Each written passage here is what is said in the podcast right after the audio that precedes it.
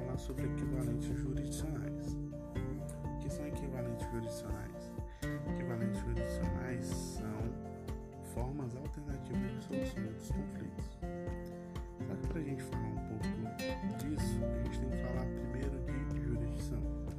Eu vou dar o um conceito de jurisdição para vocês entenderem o que, que é, para depois a gente passar para os equivalentes jurisdicionais. Então, de acordo com o professor Daniel Amorim, a jurisdição pode ser entendida como uma atuação estatal que visa a aplicação do direito objetivo ao caso concreto, resolvendo-se com definitividade uma situação de crise jurídica e gerando tal solução pacificação social. Tá, dei o conceito, mas vamos por partes para a gente conseguir entender.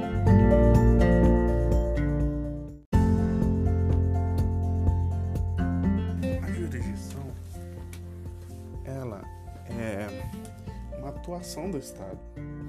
Essa atuação ela se dá por meio de um processo. Esse processo ele visa a aplicação das normas ao caso concreto com o objetivo de resolver de forma definitiva. Que daí, como que isso é resolvido de forma definitiva? É, através da coisa julgada material.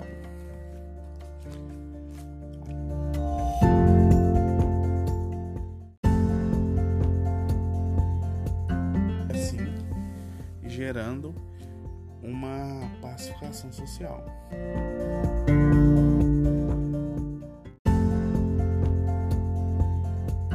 Pacificação social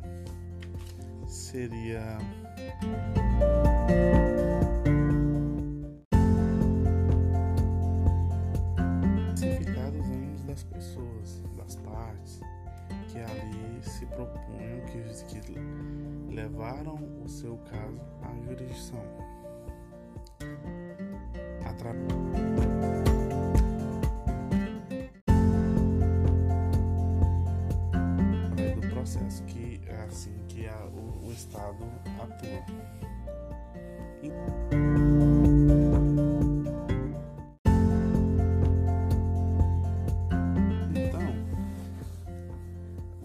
superado o, o assunto da jurisdição, a gente coloca os, os equivalentes jurisdicionais. Por que falar dos equivalentes jurisdicionais? Porque isso traz para a gente uma, uma forma alternativa de solução do conflito. Na jurisdição, é uma atuação estatal através de um processo em que a vontade das partes é substituída pela vontade do, do, do direito.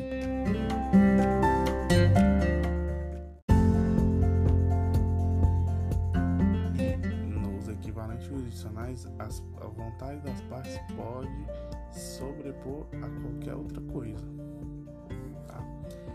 Então, os equivalentes jurisdicionais são umas formas alternativas de solução de conflito.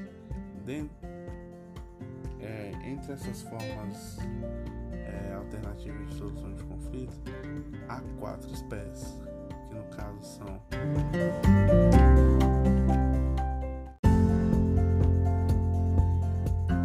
a autotutela, a autocomposição, tradicionalmente chamada de conciliação, a mediação e a arbitragem.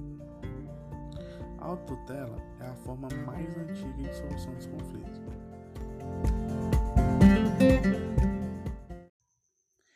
é evidente que todos nós sabemos que é, no Estado democrático de direito é evidente que uma solução de conflitos resultante do exercício da força não é uma forma de solução de conflito que se procura.